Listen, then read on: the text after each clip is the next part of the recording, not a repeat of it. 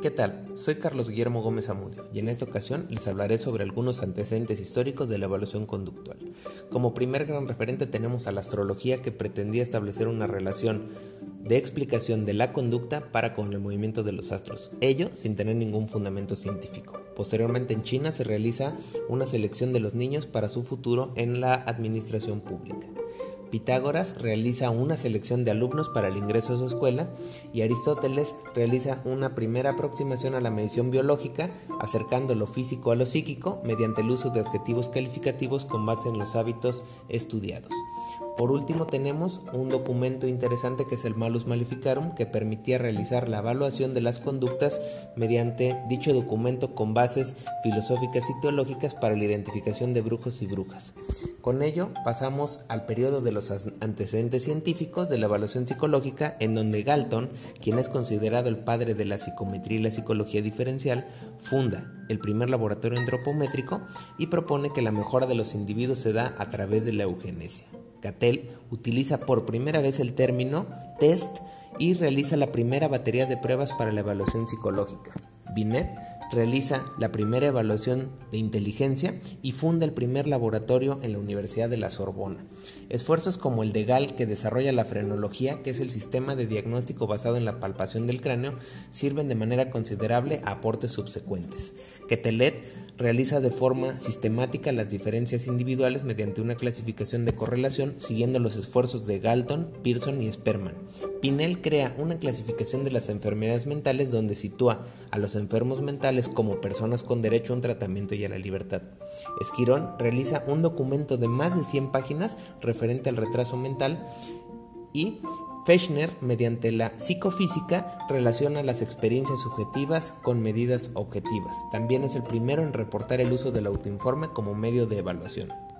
Una vez entrado el siglo XX y derivado de los conflictos bélicos de la Primera y Segunda Guerra Mundial, comienza la época clásica del diagnóstico psicológico, en el cual se caracteriza por la creación de los primeros cuestionarios de interés y los primeros test proyectivos, concluyendo con el Army General Classification Test, que era un documento que servía para la selección de personal militar y que fueran las mejores, los mejores reclutas a los siguientes conflictos bélicos.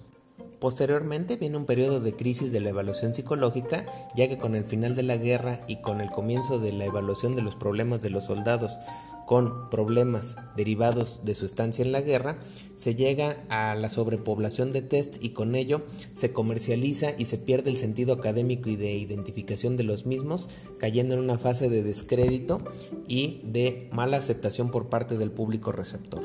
Entre las críticas que se da es que se pierde el carácter predictivo y se llega a la aleatoriedad y aparte no se consideran las diferencias individuales en cada uno de los tests derivado de la generalización que se hace de la población de estudio. Superada dicha prueba, surge la evaluación conductual, que nace como una aplicación de los principios de aprendizaje. Estos tres principios se conocen como los aspectos observables, la relación evaluación-tratamiento, la conducta como aprendizaje y por lo cual destacan los trabajos de Skinner en Estados Unidos, de Volpe en Sudáfrica y de Einsek en Gran Bretaña. En 1968, Mitchell propone la variabilidad de la conducta. En 1965, Camfer y Saslow, mediante su documento Behavioral Analysis, da lugar al reconocimiento formal de la evaluación conductual y así inicia el reconocimiento del análisis funcional de la conducta y el situacionismo mediante la crítica a la evaluación tradicional de la personalidad. Esto da lugar a que en la década de los 70 se dé un movimiento de multiplicidad de artículos donde fundamentan el desarrollo que da las bases para la evaluación conductual. Por ende, se reproducen y se multiplican los autores y los documentos dando un mayor sustento científico y una prolificidad en cuanto a la investigación de la evaluación conductual. En las últimas décadas se ha buscado la reelaboración y la ampliación de los modelos y procedimientos de evaluación y se ha transitado hacia una evaluación donde se considera al sujeto psicológicamente enfermo como una persona normal que tiene problemas psicológicos. Se ha diversificado el campo de acción y se ha preponderado la prevención de la enfermedad.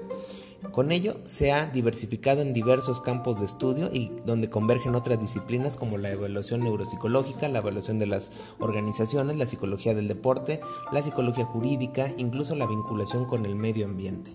Con ello tenemos que la multiplicidad de la evaluación psicológica ha venido permeando en diferentes campos del conocimiento.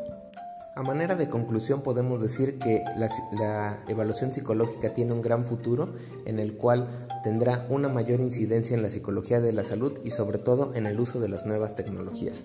Con ello vamos a poder explorar la génesis de la conducta humana con base en las nuevas variables detectadas, recordando que el tiempo, el contexto y el lugar dan lugar a que se vaya modificando de manera gradual dichas conductas y para ello la evaluación conductual y la evaluación psicológica tendrán que responder a su adecuación con las mismas. Para ello tendrán que establecer nuevas formas de medida y nuevas variables a medir que con el uso de la tecnología le darán mayor objetividad y la tendencia es fortalecer con un campo teórico más grande, más amplio y sobre todo que los aportes serán benéficos para las ciencias del comportamiento.